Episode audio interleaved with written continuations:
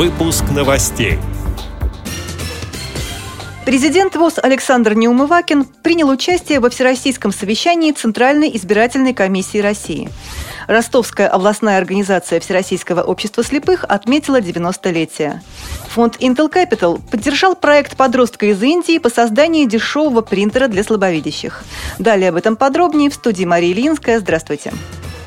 Президент ВОЗ Александр Неумывакин принял участие во Всероссийском совещании Центральной избирательной комиссии России. На встречу были приглашены представители правительства Российской Федерации, Совета Федерации, Государственной Думы, политических партий и общественных объединений. В заседании впервые принимали участие руководители избирательных комиссий Республики Крым и города федерального значения Севастополя, сообщает пресс-служба ВОЗ.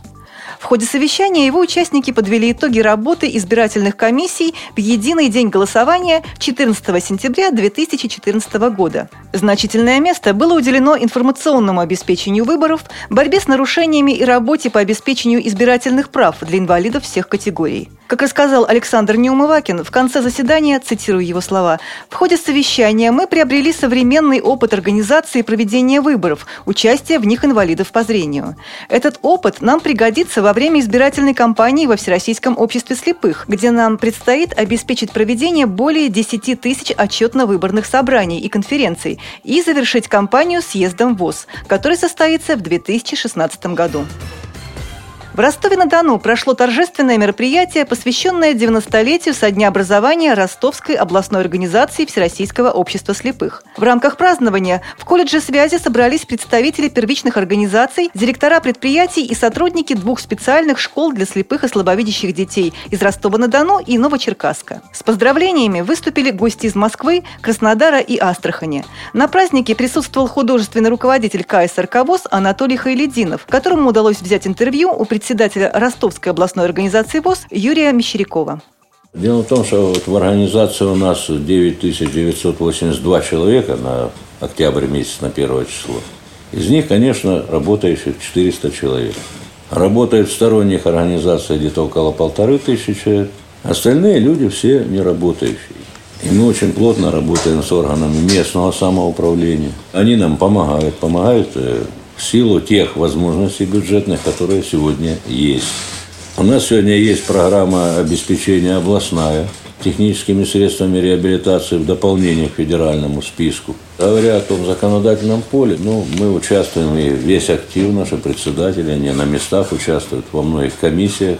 В особенности, значит, принята программа «Доступная среда» до 2020 года в Ростовской области.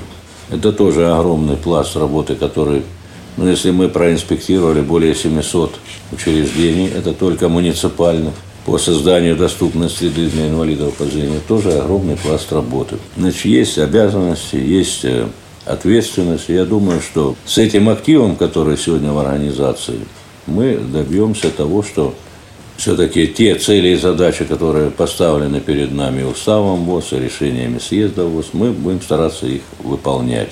Интервью целиком слушайте в ближайшее время в программе «Из регионов».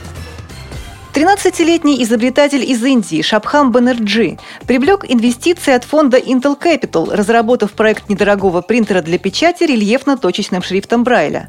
Компания молодого предпринимателя Braiga Labs стала одним из 16 стартапов, которым Intel Capital в сумме выделил 62 миллиона долларов. Как средства распределились между участниками, не уточняется, однако в среднем каждый проект должен был получить по 4 миллиона долларов. Средства Баннерджи намерен направить на улучшение модели принтера для незрячих, сообщает Лента.ру.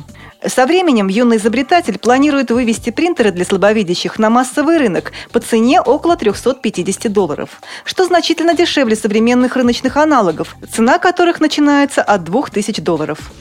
С этими и другими новостями вы можете познакомиться на сайте Радио ВОЗ. Мы будем рады рассказать о событиях в вашем регионе.